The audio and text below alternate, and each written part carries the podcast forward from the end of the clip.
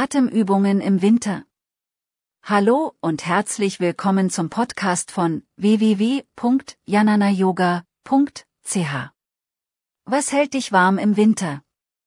Dicke Socken und warme Kleidung, Yoga-Positionen oder Atemübungen? Der Winter hat auch schöne Seiten, wenn wir an Schneeflocken denken, die alles in eine weiße Schneepracht verzaubern. Einzig die damit verbundene Kälte entzückt wenig. Was machst du, wenn es dir kalt ist? Es gibt sehr wirksame Gegenmittel gegen die Kälte. Neben warmer Bekleidung sollte auch an Bewegung gedacht werden. Asanas, wie die Yoga-Positionen genannt werden, haben eine erwärmende Wirkung. Sie helfen uns, unseren Körper fit zu halten, wodurch wir weniger frieren. Pranayamas, wie im Yoga Atemtechniken bezeichnet werden, helfen ebenso. Pranayamas gegen Frieren? Es gibt sehr viele Atemübungen.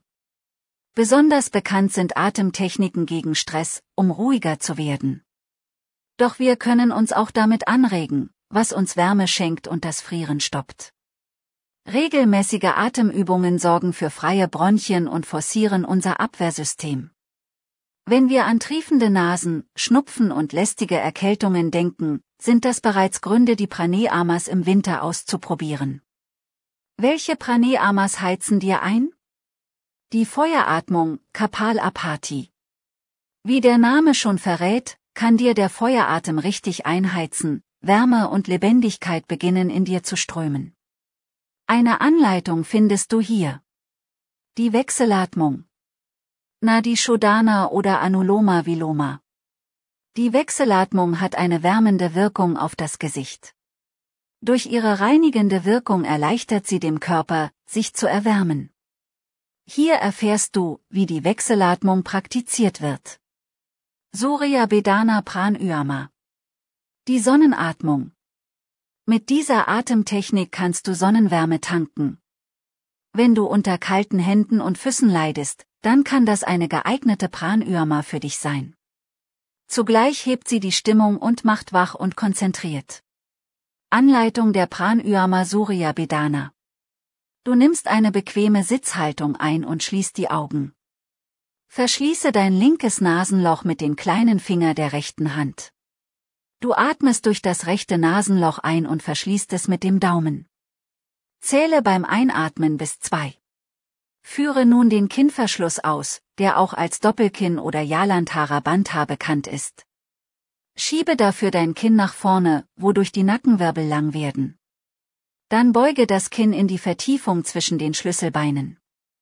Lass den Kopf dabei nicht einfach hängen, sondern fühle, als wenn du das Brustbein dem Kinn entgegenhebst. Zähle bis acht. Konzentriere dich dabei auf deinen Kopf und die Kopfdecke. Dadurch wird der Kopf gereinigt und die Haarwurzeln sowie die Finger bis zu den Spitzen beginnen zu schwitzen, wenn die Übung öfter oder besser regelmäßig praktiziert wird. Du kannst die Zeit des Atemhaltens schrittweise erhöhen.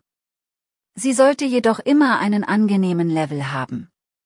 Dann öffnest du zum Ausatmen das linke Nasenloch. Atme aus und zähle bis vier.